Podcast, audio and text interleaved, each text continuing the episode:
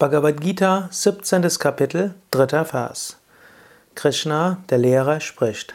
Sattvanurupa sarvasya shraddha bhavati bharata shraddhama yoyam purusho yoyat shraddhasa evasaha.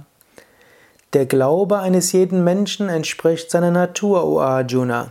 Der Mensch besteht aus seinem Glauben, so wie der Glaube eines Menschen ist, so ist dieser Mensch.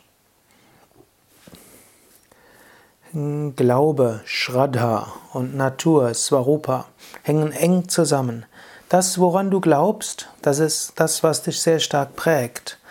Und so ist Glaube nicht nur irgendetwas Abstraktes, sondern etwas Wichtiges. Menschen haben tiefe, tief verankerte Glaubenssätze. Jetzt nicht nur auf das Spirituelle bezogen. Es gibt solche Glaubenssätze. Ich will es jetzt durchaus etwas vereinfachen, obgleich Krishna in diesem Vers äh, eigentlich etwas sehr Tieferes meint. Du magst Glaubenssätze haben, wie zum Beispiel Ich bin nichts wert. Hm, oder du magst den Glaubenssatz haben, immer wenn ich etwas anfange, geht anschließend etwas schief. Oder du magst den Glaubenssatz haben, nur mit Anstrengung werde ich irgendetwas erreichen. Diese tiefen Glaubenssätze sind sehr tief verankert in dir und prägen dich. Diese Glaubenssätze kannst du aber auch wieder ändern. Du kannst sie ändern, indem du anders handelst, indem du anders denkst, indem du anders fühlst. Oft braucht es allerdings die Führung durch einen anderen Menschen, der dir hilft, dahin durchzugehen. Das ist letztlich die Aufgabe eines Gurus, eines spirituellen Meisters. Zum Beispiel, ich hatte irgendwann mal gedacht, Computer sind nicht mein Ding. Swami Vishnu Devananda hatte mich hm, dann in ein Zentrum versetzt, das war 1985, wo alles schon auf Computer umgestellt war. Ich war gezwungen, mich mit Computern zu beschäftigen. Von mir aus hätte ich das viele Jahre gar nicht gemacht. Und so bin ich von jemandem, der gedacht hat, ja, mit Technik habe ich nichts zu tun, ich bin nicht technisch veranlagt, habe ich festgestellt, auch da kann ich durchaus einiges machen. So gibt es viele kleine Glaubenssätze, die du hast und die dich davon abhalten, vieles zu tun. Erkenne, welche solcher Glaubenssätze dich vielleicht stoppen und schaue, ob du einfach mal eine Weile gegen die Glaubenssätze handeln kannst, um über sie hinauszuwachsen.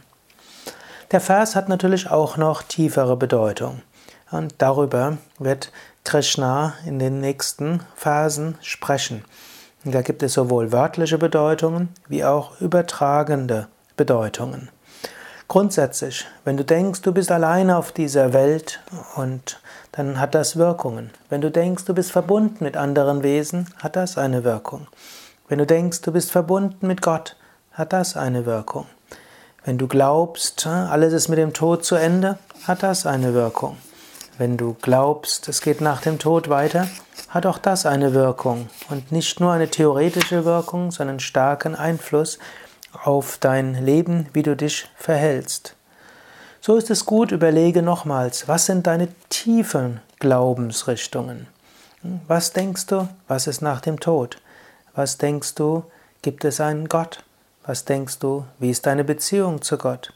Was denkst du, gibt es einen Sinn im Leben? Was denkst du, was ist wirkliches Glück? Überlege darüber etwas, denke darüber nach. Immer wieder ist es wichtig, dass du deinen Glauben bestärkst und dich nicht durch den vorherrschenden Glauben, wie er in Fernsehen und Zeitschriften und den und vielen Menschen im Alltag ausgedrückt wird. Vertiefe deine Vertrauen, dein Glauben und sei dir bewusst, ja, es gibt eine höhere Wirklichkeit.